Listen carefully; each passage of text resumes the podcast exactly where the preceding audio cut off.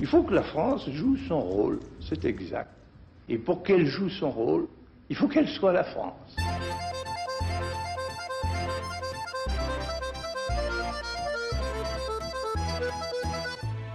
Richard Verly, bonjour. J'ai le plaisir pour ce podcast du temps d'accueillir Véronique Hélénon, historienne, universitaire franco-américaine.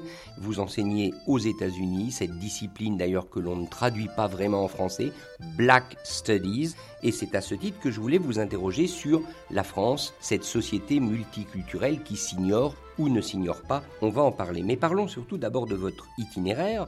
Vous avez grandi en Martinique, vous êtes antillaise, française, vous êtes par la suite devenue américaine. Est-ce que la France, du point de vue multiculturel, du point de vue des minorités, a changé? Est-ce que la France que vous retrouvez aujourd'hui n'est plus la France dans laquelle vous avez grandi? Oui et non. Pour moi, la composition de la France, euh, telle que je la croise dans les rues, dans mon quotidien, n'a pas changé.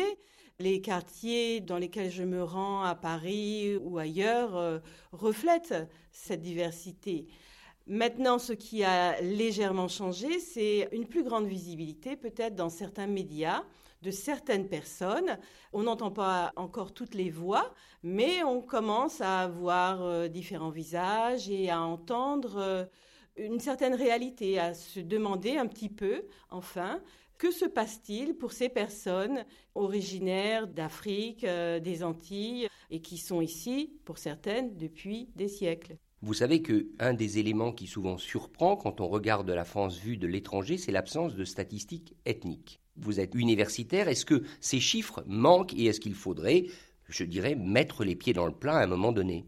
Le problème, c'est que euh, on tourne un peu en rond, puisque d'un côté, on dit, ce qui est vrai, que euh, les races n'existent pas, etc. Donc pourquoi essayer de quantifier et de réduire les personnes à leur euh, apparence physique? Mais il se trouve que si on parle du racisme de manière structurelle, on a besoin de savoir quel groupe euh, bénéficie euh, de certaines ressources, a davantage accès ou quel groupe a moins accès au sein de la population.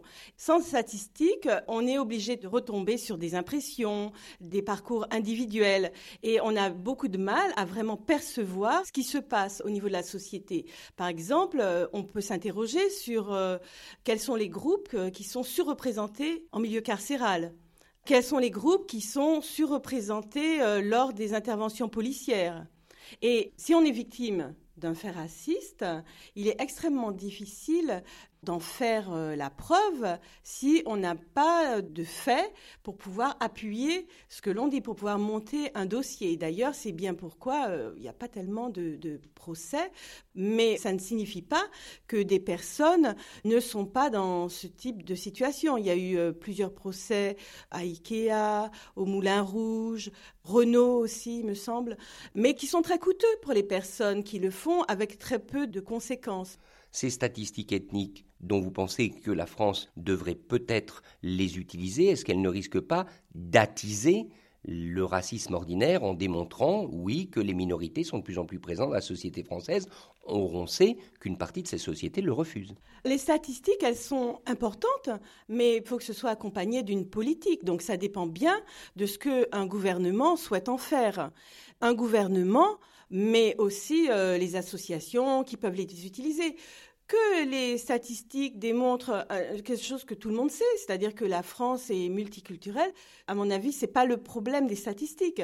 Maintenant, comment certaines personnes au sein de la société française vont réagir ou réagissent déjà par rapport euh, à une certaine visibilité de la diversité de la population française, ça c'est un autre problème, mais c'est pas une question nouvelle.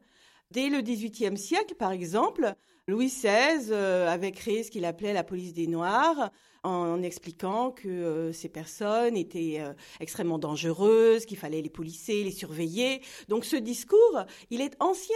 Il y avait également au sein des services secrets français, pendant toute la période de la Troisième République, un service dédié spécialement à surveiller les personnes originaires des colonies et qui étaient simplement des intellectuels qui prenaient la parole. Mais ces gens-là étaient déjà mis sous surveillance. Donc le discours de peur vis-à-vis des gens qui ne ressemblent pas à l'image qu'on se fait d'un Français, il est ancien. La France a traversé, comme euh, tous les pays de la planète, cette pandémie qui n'est d'ailleurs pas terminée. Est-ce que vous pensez qu'elle a révélé des choses, cette pandémie. Notamment, on a vu la difficulté dans les quartiers, on a vu la réalité dans les hôpitaux, on a vu que souvent le personnel hospitalier, il y a de nombreux entiers dans le personnel hospitalier. Est-ce que finalement, un choc de ce type a une vertu éclairante sur la réalité de la société française? Je ne sais pas si cette réalité est vraiment perçue à l'occasion de la crise.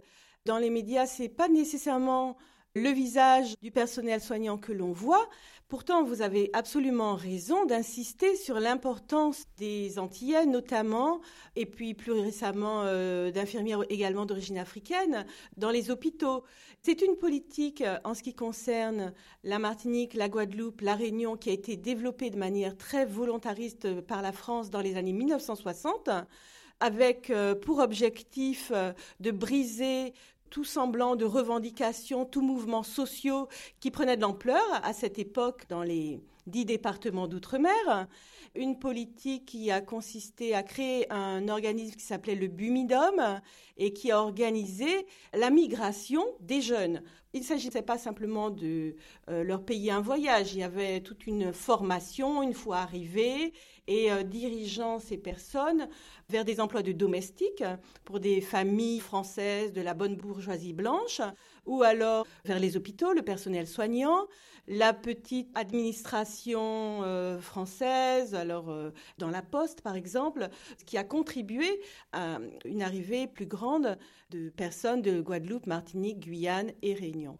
La conscience de la multiculturalité de la société française, elle est aussi le fait des médias, vous l'avez dit, de la représentation des minorités dans les médias. Là aussi, je reviens sur votre itinéraire. Est-ce qu'il n'y a pas un changement finalement maintenant avec la prolifération des réseaux sociaux, avec un accès beaucoup plus large à ce qu'on pourrait appeler des médias citoyens? Eh bien, la société se montre telle qu'elle est, alors que peut-être quand vous étiez plus jeune, on ne la voyait pas telle qu'elle était vraiment. Les réseaux sociaux sont très importants. Ils permettent à un certain nombre de personnes de faire circuler un certain type d'informations que l'on ne voit pas nécessairement sur les grands médias. Et c'est vrai que euh, ça permet aussi à des personnes d'établir des liens entre des lieux qui sont généralement pas représentés dans les grands médias. Donc, on va avoir des conversations entre des personnes de la Réunion, par exemple, et des personnes de la Guadeloupe, des personnes qui habitent à Marseille, avec d'autres qui sont à Paris, et euh, d'autres personnes qui sont euh, en Guyane ou au Sénégal. Et ça, c'est quelque chose que euh, les médias traditionnels, dans la manière dont ils sont conçus pour le moment, ne sont pas capables d'apporter. Mais vous n'avez pas l'impression que systématiquement vous pointez et c'est votre rôle en tant qu'universitaire, en tant que chercheuse, ce qui ne va pas, alors qu'il y a peut-être des tas de choses qui vont bien et dont on ne parle pas. C'est vrai qu'il y a des efforts qui ont été fournis, on ne peut pas le nier. On a un certain nombre de politiques qui ont été menées, notamment au niveau euh, de l'enseignement, pour euh, qu'on ait une, autre approche, je dirais.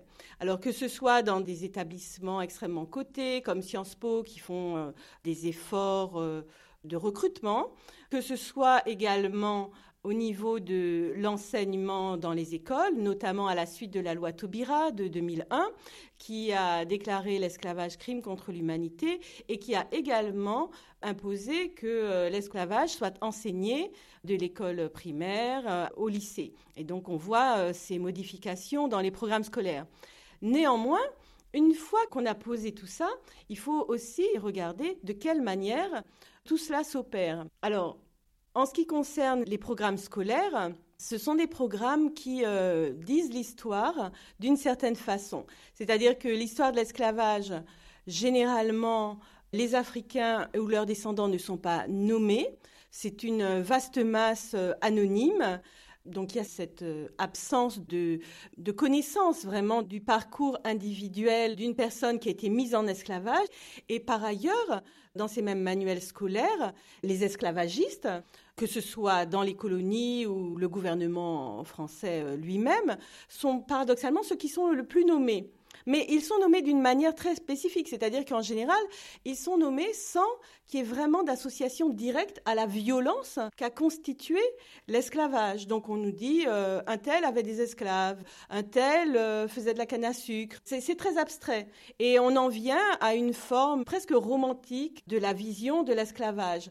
Ce n'est pas pour rien qu'en 1974, Valéry Giscard d'Estaing rencontrait Gérard Ford à la Martinique dans une ancienne plantation esclavagiste qui était à l'époque transformée en hôtel de luxe. Alors, sur le parallèle entre la France et les États-Unis, sur ce point précis de l'enseignement, de l'histoire de l'esclavage, c'est très différent aux États-Unis? Alors, il y a beaucoup de problèmes hein, aux États-Unis. Néanmoins, parce que euh, des personnes qui ont été victimes euh, du racisme, euh, du fait de la politique esclavagiste des États-Unis, se sont battues c'est un combat qui, euh, dans les années 60, a débouché sur euh, un certain nombre de revendications au niveau des universités. Mais encore une fois, j'insiste sur le fait que ce travail était beaucoup plus ancien. Aujourd'hui, aux États-Unis, on a Black History Month, qui est le mois de février. Donc le mois de l'histoire noire, c'est ça? Voilà, voilà. Et initialement, c'était euh, une semaine qui avait été mise en place par un un historien noir américain, Carter J. Woodson, au début du XXe siècle. Donc c'est un travail long qui a vraiment euh, porté euh, ses fruits euh, au cours du mouvement des civil rights pendant les années 60 et on a vu à ce moment-là des revendications pour que l'enseignement reflète davantage la réalité de l'histoire américaine avec notamment la création de nouveaux départements de Black Studies où on enseignera l'histoire de l'Afrique, l'histoire de la Caraïbe, l'histoire des Noirs américains, mais aussi, considéré d'une manière plus large, l'histoire de la diaspora. Donc ce sont des départements euh, qui ont pris de l'ampleur, qui peut-être à partir des années 80 ont été un peu attaqués, mais qui ont le mérite de permettre d'autres approches, d'autres perspectives. Véronique Hélénon, merci. Dans un prochain épisode, nous aborderons à travers votre itinéraire la question des rapports sur cette question des minorités entre la France et les États-Unis, rapport extrêmement commenté puisque beaucoup d'intellectuels français accusent aujourd'hui certains leaders des minorités d'importer d'Amérique des pratiques qui ne devraient pas avoir lieu en France ou qui ne correspondent pas au modèle français.